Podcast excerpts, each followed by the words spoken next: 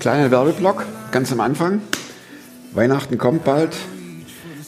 Danke für alle, was fällt daraus, für alle super Rückmeldungen, die es gibt, äh, die, die kommen, die Rückmeldungen, die es gibt. Augenblicklich ist das Buch wieder auf Platz 1 bei Amazon, das ist der Hammer. Und wenn ihr noch nicht wisst, was zu Weihnachten verschenken, fette Empfehlung. Fette Empfehlung auch jetzt für diesen Film. Ich sage ja öfter, Leute, wenn ihr wollt, schreibt eine E-Mail, info at superfromtv und dann quatschen wir miteinander und ihr kommt hier ins superfromme Atelier und so ging es jetzt auch mit Alex, den ihr gleich sehen werdet. Er schrieb, wir quatschten kurz und haben einen Termin ausgemacht. Er fuhr über 200 Kilometer hierher. Hammer, oder? Und er erzählt eine Geschichte, die mir so zu Herzen ging, weil er das so plastisch beschrieb, wie er verprügelt wurde von seinem Vater, wie er einen Ausweg suchte aus diesem Hass und selbst anfing zu prügeln, äh, russische Kampfsporttechniken lernte und nur noch prügeln durchs Leben marschierte. Es kam zur Veränderung, er wollte sein Leben beenden, das klappte nicht und mehr verrate ich jetzt nicht, denn die Geschichte ist so zu Herzen gehend und auch spannend. Lehnt euch zurück und guckt es an. Und wenn ihr eine Geschichte zu erzählen habt, dann info at superfromtv. Und wir reden. Und dann Atelier Superfrom. Aber jetzt erstmal Alex und seine Geschichte. Klar bin ich einer, der gescheitert ist. Ich weiß nicht mal, was da läuft und was es ist. Ich bin in der Hinsicht im Moment ein bisschen privilegiert. Der Podcast mit Thomas Mayer. Natürlich denkst du dir dann erstmal, ja gut, der hat auch keine Ahnung. was weiß ich. studiert noch Medizin. Ja. Leidet Ich hatte im Bett, hat eigentlich ein Hund draufgeschlagen. Egal wie abgedreht das war. Alexander, Jo, danke, dass du hier bist. gerne. Lässige 220 Kilometer, ne? das ist ja schon mal cool. Freut mich echt. Heimbaustelle. Ja, ähm, deine Geschichte kenne ich nur bruchstückhaft. Du hast eine E-Mail geschrieben. genau. Und das finde ich cool, dass du E-Mail schreibst, weil da weise ich ja immer drauf hin. Also wenn ihr eine Geschichte erzählen wollt, dann einfach info at superfrom TV und dann schön, heute Morgen bist du hier. Genau. Äh, es geht natürlich immer um Jesus, aber auch ums Leben.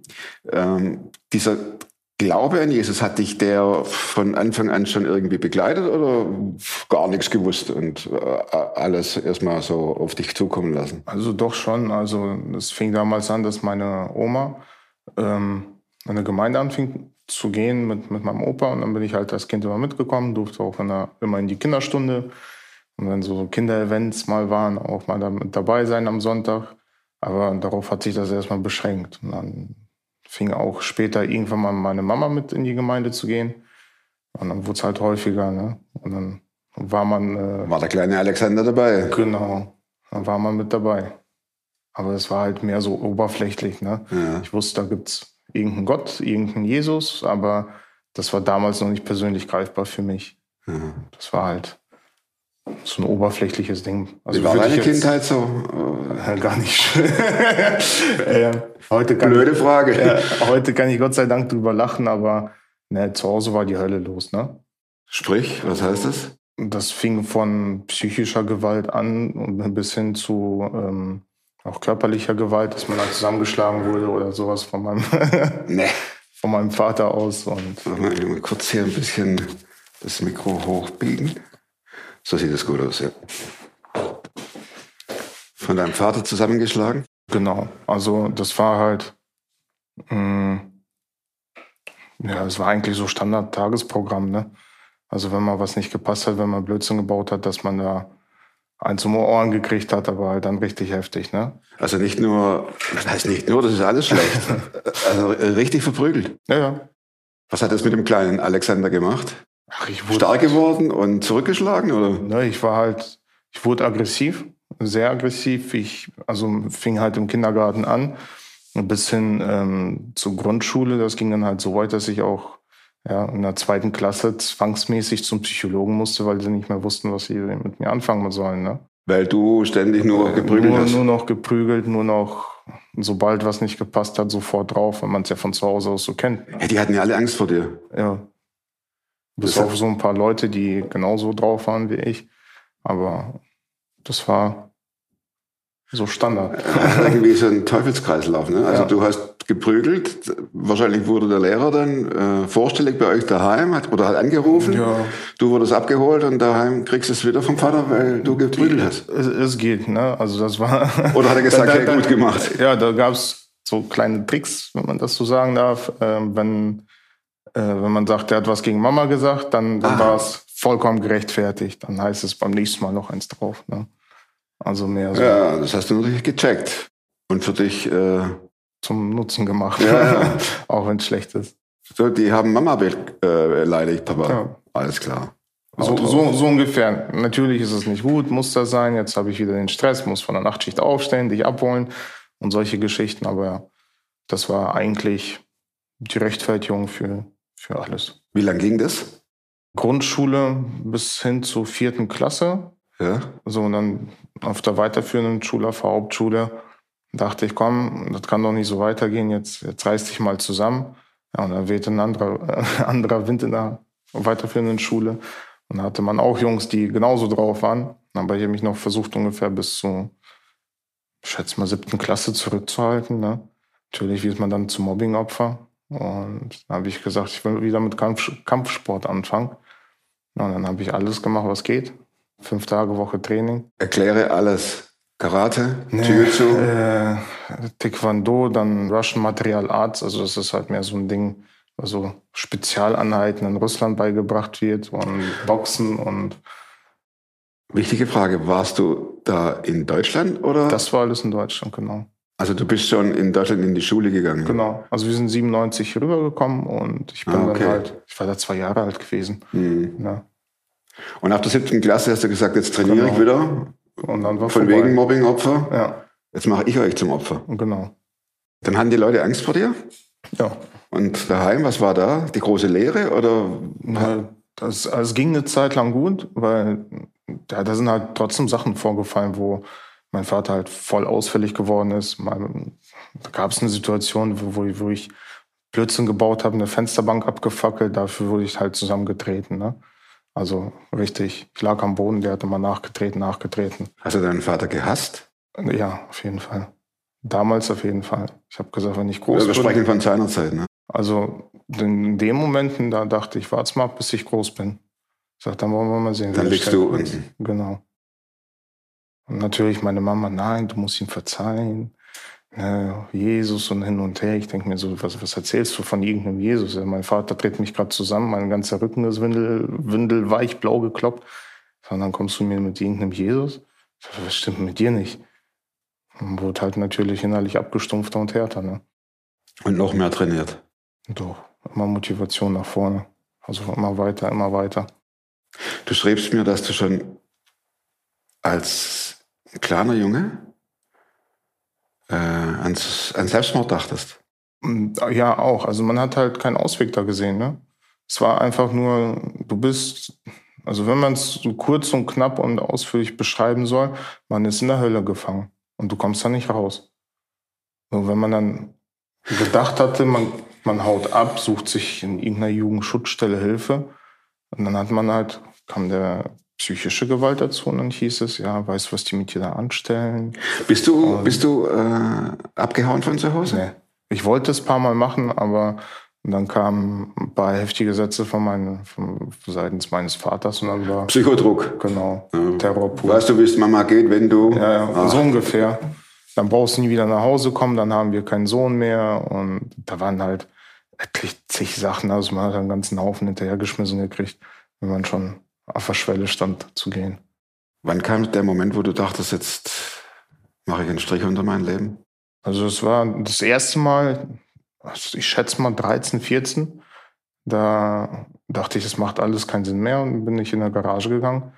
Und dann ja, hing da so eine Schlaufe. Ich, ich habe mir, damals gab es ja noch irgendwie kein, nicht wirklich großartig irgendwelche Kanäle, wo man sich Anleitungen dafür runter äh, angucken kann oder so. Und dann hang in der Garage so, so, so eine Schlaufe vom Tor. Und dann hat man irgendwie Hals eingewickelt und gib ihm, ne? Abdrücken und dann geht das Tor zu. Das hast du gemacht. Ja, ja. Gut, du sitzt heute hier, also hat es nicht funktioniert. Ich weiß- was ich was weiß- hat nicht funktioniert? Ich weiß nicht warum, das Tor blieb einfach stehen. Und äh, klar, mir war halt schwarz vor Augen. Das war dem Moment so, wo man dachte, keine gute Idee. Aber dann blieb das Tor einfach stehen und äh, ich habe ich hab mich befreit, dachte ich, wow, das war, also das sollte scheinbar nicht sein. Hat dieses eine Mal gereicht, um zu sagen, das mache ich nie mehr? Erstmal ja, dachte ich. Also ich habe ich hab natürlich hier dann so, so einen blauen Fleck gehabt, musste, musste ich irgendwie unterm, unterm Schal verstecken, bin zu Hause im Schal rumgelaufen, aber da hat auch keiner nachgefragt, warum ich zu Hause im Schal rumlaufe. Ne? Also es hat irgendwie recht wenig jemanden gejuckt. Würdest du sagen, du liefst so mit in der Familie? Vor sich hin vegetieren und zusehen, dass man irgendwie überlebt. Ne? Das war so. Also wenn du so da, wenn du das so beschreibst, ne? Wie hast du dich dann außerhalb der Familie verhalten? Ja gut, es war, also es fing halt früh mit Alkohol an, ne? dass man Wochenende, also 12, 13 war, war halt erstmal Bier angesetzt.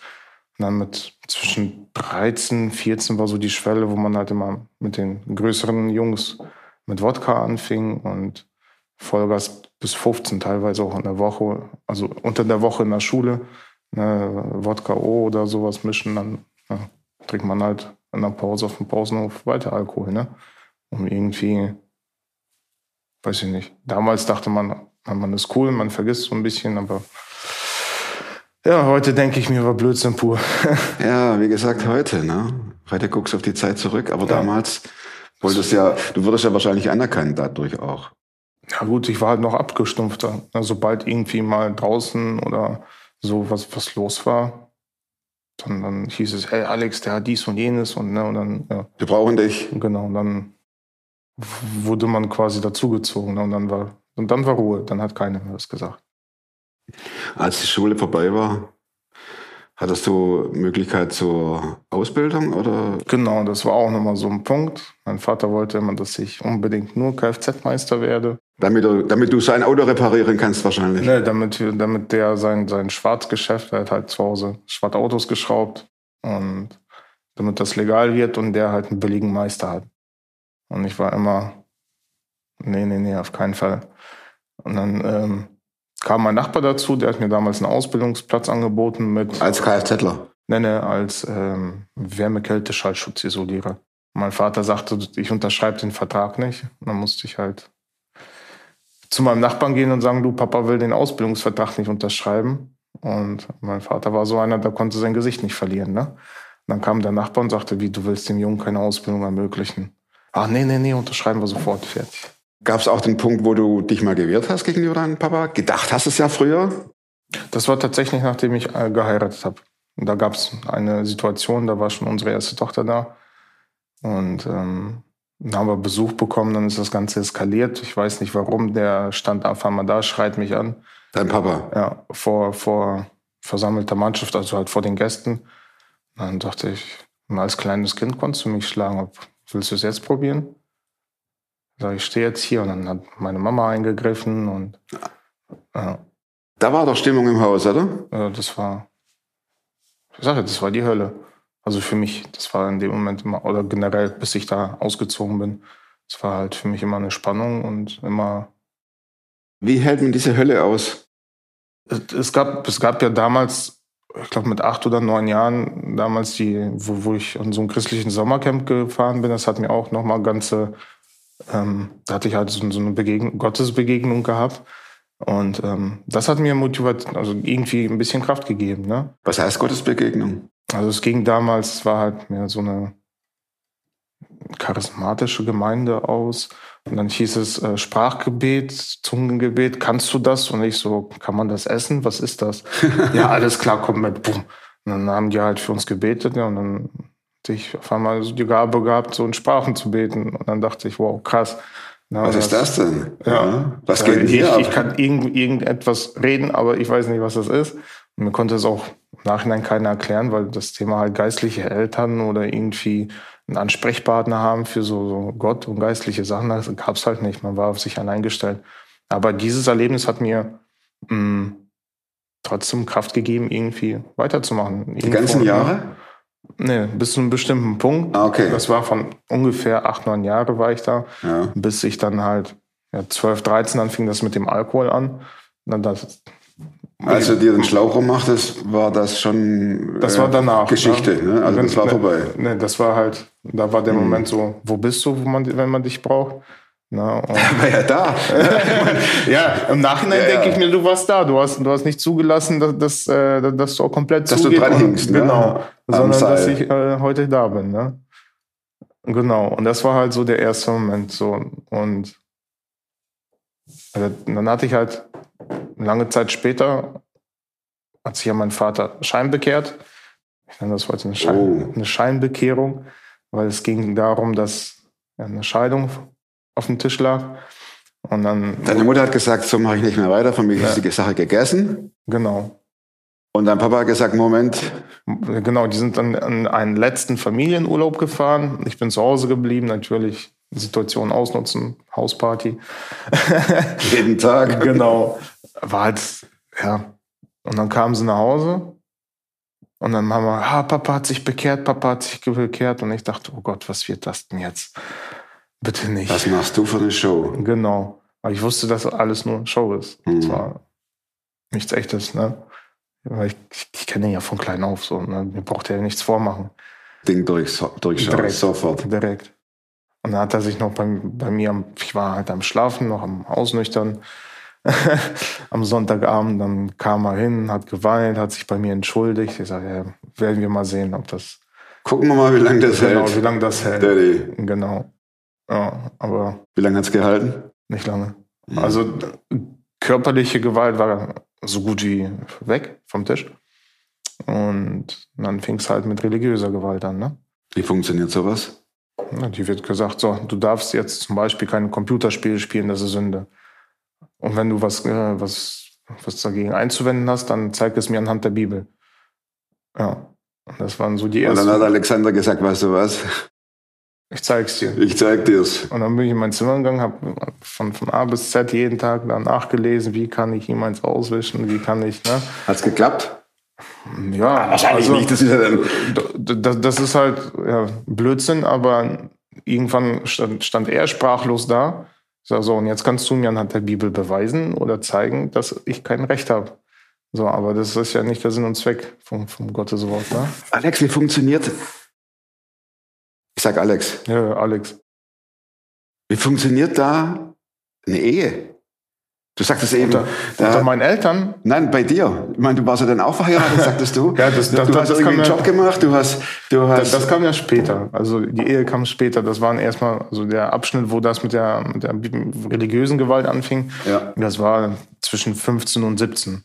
So, und mit 17 habe ich dann meine Frau kennengelernt, die echte Christin war. Und da dachte ich, die ist anders. Da kannst du dich aber auch von und zuschreiben, dass die nicht auf und davon ging, oder? Das war nur Gottes Gnade. Weil der, der Alex, der hat ja weiterhin Ja. getobt. Geschlagen, gesoffen. Ge ge geschlagen nicht, gesoffen auch nicht. Ich wusste, das will ich meiner Frau nicht antun, weil ich das halt irgendwo auch vom Papa kannte. Aber ähm, nachdem man verheiratet war, wie gesagt, Alkohol und Gewalt war kein Thema. Aber dann fing halt so der ganze psychische, ja, das, das Nachspiel halt an, ne?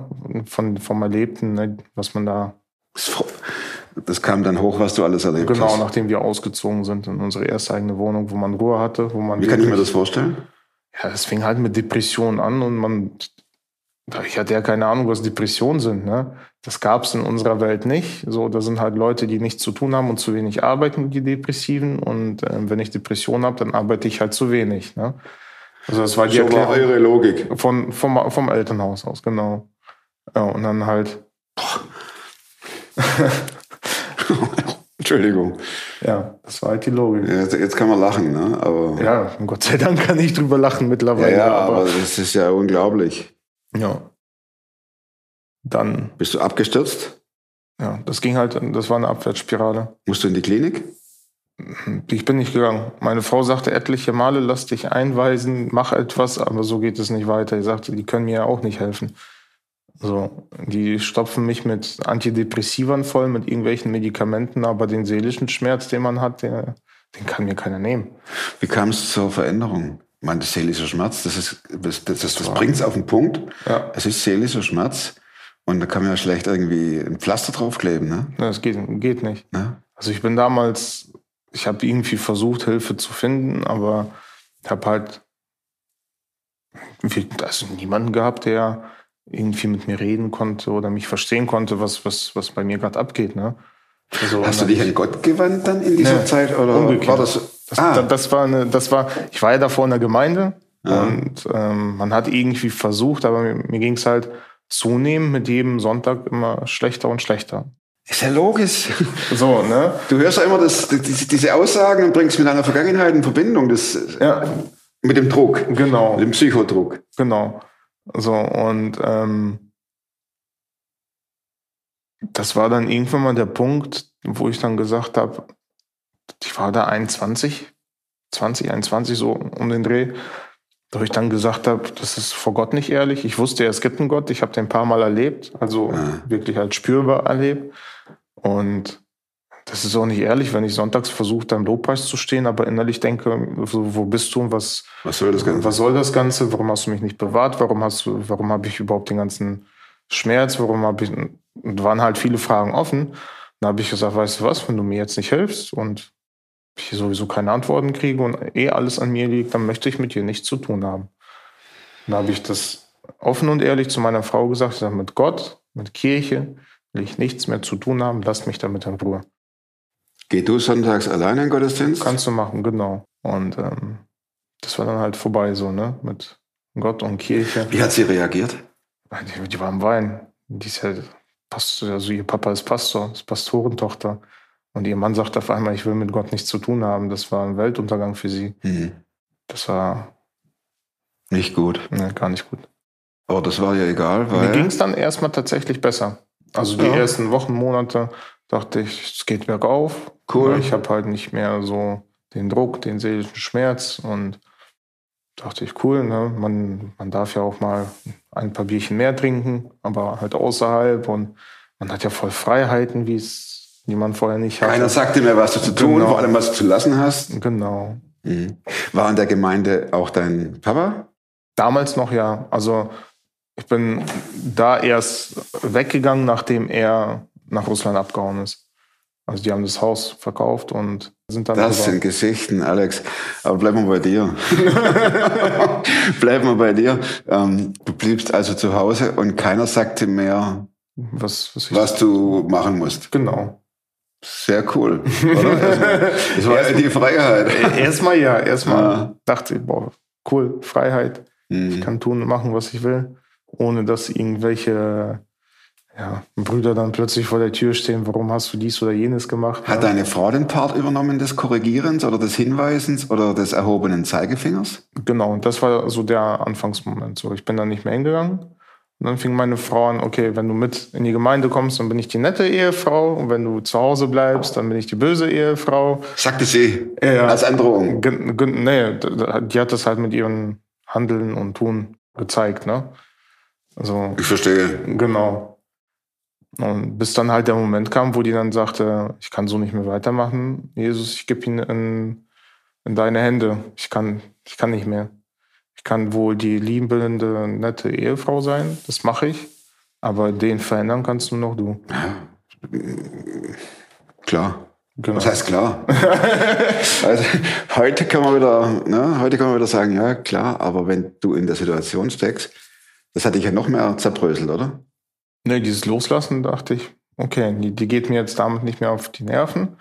Es gab zwar Momente, wo, wo diese innerliche Zerfressenheit, dieses schwarz, ich sage immer schwarzes Loch im Herzen, wo, wo das so krass auch körperlich wehgetan hat, das Seelische ins Körperliche überging, ähm, dass ich zu meiner Frau gegangen bin und sagte, ich, ich bin, ich kann nicht mehr, ich, ich bin kaputt. Und das war der erste Moment, wo die dann anfing, mir von Jesus zu erzählen, ne, wie sehr er mich lieb hat und so. Ich dachte erstmal, komm. Jetzt fängt die wieder an. Jetzt fängt die wieder an und dann stopp mal eben. Lass sie mal ausreden. Und dann hat die einfach weiter erzählt, erzählt, erzählt. Und dann habe ich innerlich irgendwie auf einmal Ruhe gehabt. Aber nur für diesen Moment. Wie kann man sich das vorstellen? Du bist völlig, das schwarze Loch wird immer größer. Und du genau. sagst ihr, stürzt da gleich rein. Genau. Und die sagt, ey, Jesus ist für dich gestorben und Jesus liebt dich und hin und her. Der hat das versucht Die hat das halt schon persönlich erklärt. Nicht, es gibt da einen, sondern es gibt ihn für dich. Ah. So, und dann war das so, man kann es dir vorstellen, wie wenn es hier jetzt stürmt, Fenster alle auf, wenn da jemand zugeht und die Fenster und Türen alle schließt. Und dann hast du hier keinen Sturm mehr im Raum und es ist Windstille. Für den Moment.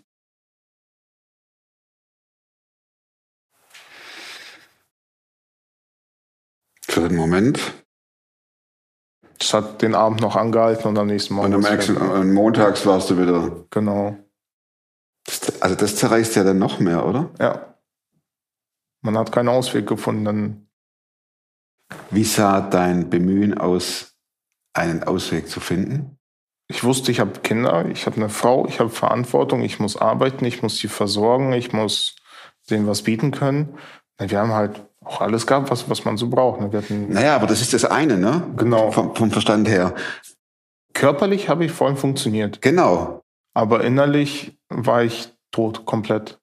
Und das Innerliche wird ja irgendwann mal so groß, dass es das andere überlagert. War das bei dir Ja. so? Dass du sagtest, so, jetzt ist alles rum? Das war dann bis vor knapp zwei, zweieinhalb Jahren so Erst. erst. Ah. Genau, das, das ging halt fünf Jahre lang, fünf, sechs Jahre lang, wurde immer schlimmer und dann kam halt der Moment, dass ich einen Anruf bekommen habe wegen meinem Bruder, dass er ja, halb nackt durch die Stadt läuft und irgendein wirres Zeug von sich gibt und so. Und wir mussten ihn dann zwangseinweisen. Aber wo wir den aufgefunden haben, hat er gesagt so, ich sag, was ist bei dir los? Dann hat er mir in die Augen gesehen und hat gesagt, in diesem Körper ist nicht dein Bruder. Er hat mir, dem Geist Rava, seinen Körper überlassen. Und das war vorbei so. Und dann habe ich nochmal die, ja, ich, den Heiligen Geist oder Jesus gehört so. Eine ganz sanfte Stimme, die gesagt hat, wärst du jetzt mit mir unterwegs, hättest du dem hier helfen können. Und dann wäre der ganze Zirkus hier nicht gewesen. Also Blaulicht, Krankenwagen, Ordnungsamt und alles, was dazugehört. Psychiatrie. Genau. Und dann dachte ich, komm, ich schaffe das auch ohne dich. Habe ich dann innerlich so gesagt. Jesus, ich brauch dich nicht. Erstmal nicht. Ja, und dann ging das ungefähr ein, zwei Wochen, so im Schnitt, circa, also so genau die, den Zeitrahmen habe ich nicht im Kopf. Hast du deinen Bruder aufgesucht in der Klinik? Oder? Ja, der war ja in der geschlossenen. in der Also, geschlossenen, okay. der war ja komplett weg. Also da ging gar nichts mehr bei ihm. Der ist bei, bei Eiseskälte nackt durch die Straßen gelaufen. Ne? Hat gemeint, er wäre irgendein Gott oder so. Hattest es- du da keine Angst, als du das hörtest? Doch. Ich, aber ich wusste, was ja mit ihm passiert ist. Ich habe ja damals schon in Gemeinden mitbekommen, wie für Befreiung gebetet wird, wie, ne? Also ich wusste so, das gibt es. Ich habe das ja gesehen. Diese dämonische Beeinflussung, wusstest du, die ist die, ist, die ist real. real. Genau. Auch wo ich gesagt habe, Gott, mit dir möchte ich nichts zu tun haben. Aber ich wusste, es gibt einen Gott, es gibt Dämonen, es gibt das Gute, es gibt das Böse. Ich habe es gewusst, aber ich habe mich bewusst dagegen entschieden. Hm. Und ja, das ging dann halt nicht lange gut mit dem äh, Kartenhaus aufrechterhalten. Wo das passiert ist, ist dann halt das ganze Kartenhaus eingestürzt. Gab es einen Anlass? Ja, mein Bruder, Das war der Bruder. genau. Da hat man verzweifelt noch irgendwie versucht, dieses Kartenhaus aufrechtzuerhalten. Hauptsache, es merkt keiner, bis dann der Moment kam, wo ich gemerkt habe, so die ganzen Probleme, die ich psychisch hatte, die waren nicht weg. Das war einfach nur so eine Fassade aufrechterhalten, die eingestürzt ist. Und das kam dann umso heftiger wieder mit der Situation. Und das war dann halt der Moment, wo ich gesagt habe, jetzt ist vorbei, ich kann nicht mehr. Und dann habe ich mir alles schon zurechtgelegt, ne, ein Seil. Ich dachte, komm, meine Frau ist dann und dann weg, ne, mit den Kindern. Dann habe ich, diesmal mache ich es sicher. Dann auch ein Kletterseil, was, was auch ordentlich was aushält. Und ähm, es waren eigentlich nur noch 30 Minuten, ne, bis meine Frau aus dem Haus gehen sollte. Das war der Moment, wo ich, ich war hundertprozentig entschlossen, ich mache das. Ich kann nicht mehr. Ich war völlig tot, voll kaputt, abgequält. Und dann kam wieder diese Stimme, die vor ein paar Wochen bei meinem Bruder sagte, so, na, wenn du mit mir wärst, hättest du mir helfen können. Kam wieder die Stimme, so, du willst von der Welt gehen, ohne dein letztes Gebet zu sprechen. Also schon so ein bisschen auffordernd gewesen. Ich dachte, ja, okay, vielleicht gibt es ja noch irgendwo Hoffnung, aber ich glaube es nicht. Ich habe halt alle Hoffnung aufgegeben. Ne? Na, dann bin ich halt hoch in mein Zimmer gegangen Und dann Tür zugemacht, habe gesagt, so Jesus, ich habe ganz viel Scheiße gebaut. Ich habe da auch kein Blatt vom Mund genommen, ich war halt ehrlich. Ich habe ganz, ganz viel Scheiße gebaut. Ich habe dies und jenes gemacht und Leuten da und hier wehgetan. Ich sage, wenn du mir verzeihen kannst, verzeih mir. Und wenn du mir irgendwie helfen kannst, dann ist jetzt der Moment, wo ich dich brauche. Mein Leben ist am Ende. So, und ich habe nur noch zwei Optionen. Entweder nimmst du mein Leben, falls du es gebrauchen kannst. Und wenn du es jetzt nicht nimmst, dann nehme ich es mir selber. Genau. Und ich fing dann an zu heulen wie so ein kleines Mädchen. Das erste Mal nach fünf, sechs Jahren, dass ich wirklich geweint habe. Und ähm, ich habe dann in dem Moment in meinem Zimmer, bei mir auf dem Bett, wie so eine, wie so eine warme Hand auf dem Rücken gespürt. Wie so ein, wie, wie so ein Fingerschnipsen. Bumm. Und auf einmal war alles weg. Der ganze innerliche Sturm, die ganzen Depressionen, die ganzen Zwangsgedanken, alles war auf einmal weg. Ich dachte, was, was ist denn jetzt passiert? Das gibt's doch gar nicht. Ich bin locker ein, eine Woche rumgelaufen. Ich habe nichts gesagt. Ich war einfach nur ruhig. Ich habe gar nicht verstanden, was jetzt überhaupt los ist. Wo ist das alles hin? Ich habe ich hab täglich damit gekämpft. Ich bin sprachlos.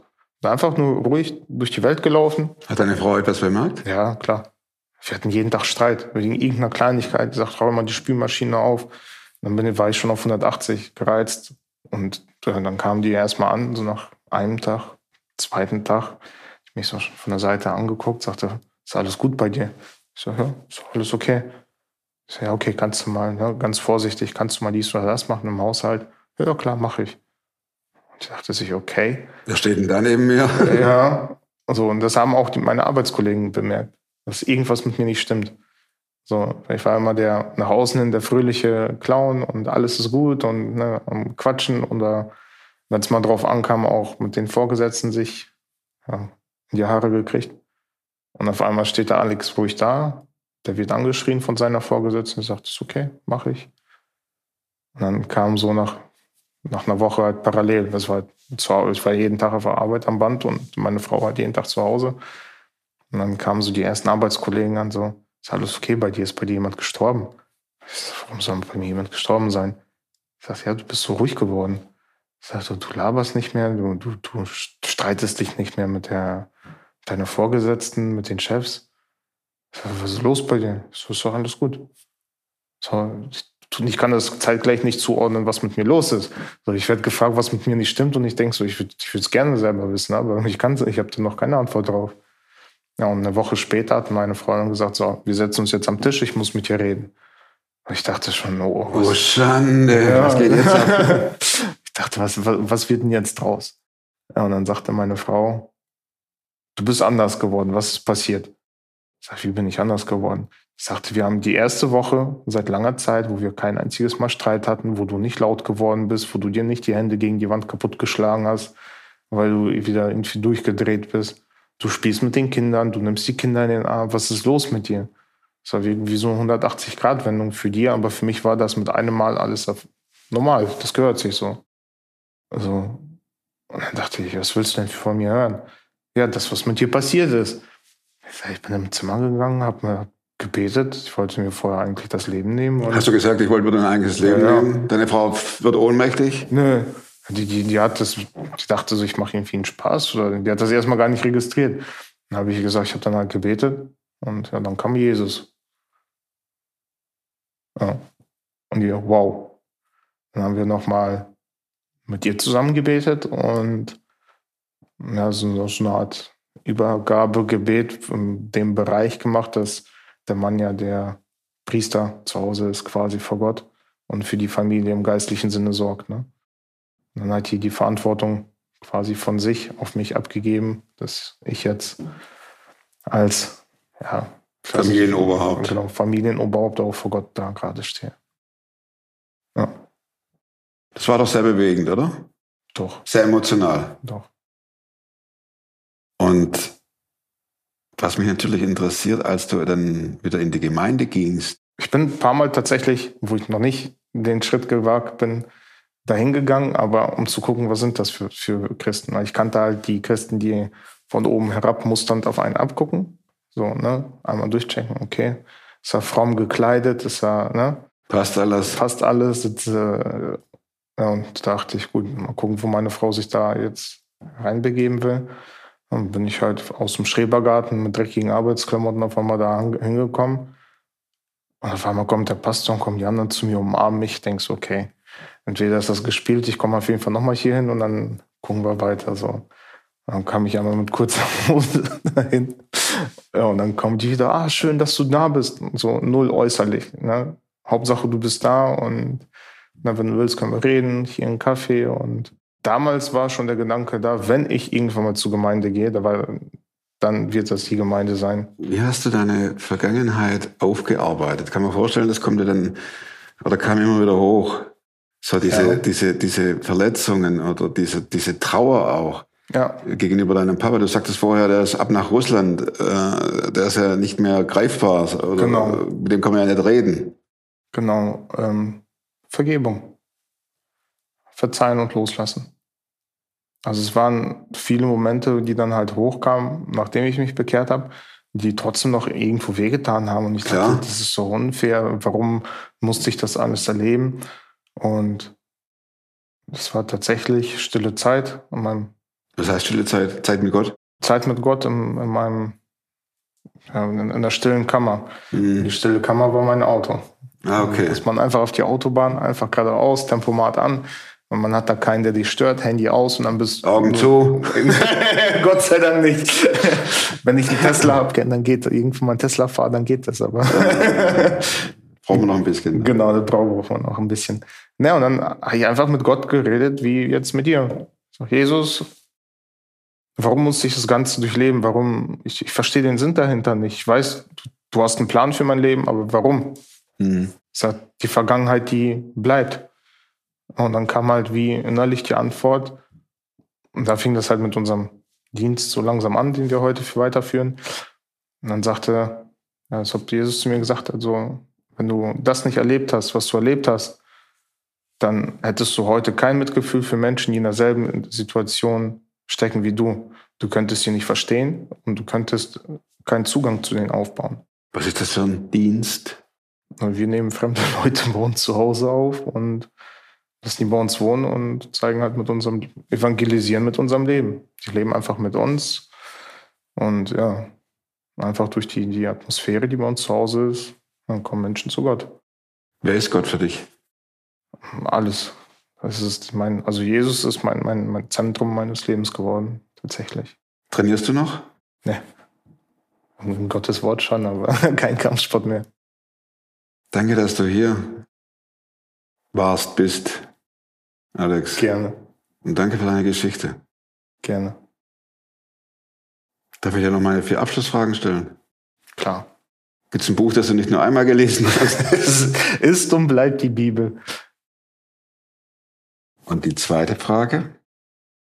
Wozu kannst du heute leichter Nein sagen als noch vor zwei, zweieinhalb Jahren? Alkohol war damals ja ein Thema, heute definitiv nein. Ist der Alex, der äh, gleich zugeschlagen hat, äh, gibt es den noch? Nein, definitiv nicht. Juckt es manchmal, wenn es nicht so läuft? Überhaupt nicht. Das ist, en- das ist enorm, ne? Ja. Dritte Frage. Welche Überzeugungen, Verhaltensweisen und oder Gewohnheiten, die du dir in diesen zweieinhalb Jahren angeeignet hast, haben dein Leben definitiv verbessert? Definitiv Bibel lesen. So halt auch mal sich intensiv hinsetzen und sich mit bestimmten Sachen und bestimmten Themen, die vielleicht gerade im Leben aktuell sind, auseinandersetzen. Und das regelmäßig. Boah, und was noch? Ja. Das Gebetsleben auf jeden Fall. Plakatfrage. Was kommt drauf auf dein Plakat? Hast du Probleme? Dann red mit mir. Jesus. Vielen Dank, Gerne. Alex. Vielen Dank fürs Zuschauen. Danke für die Daumen, die ihr hinterlasst dem Alex. Das ist ganz wichtig. Und nochmal, wenn ihr eine Geschichte erzählen möchtet, info at superfrom.tv. Nochmal kurzer Hinweis. Found. da liegt ja nochmal eins. Komisch, dass ja nochmal eins liegt. Lost and Found. Vielleicht im Doppelpack. Macht das. Verschenkt. Nächste Woche gibt es einen neuen Film. Ich weiß schon, was kommt. Ich freue mich jetzt schon drauf. Und bis dahin, bleibt oder werdet super fromm. Macht's gut und tschüss.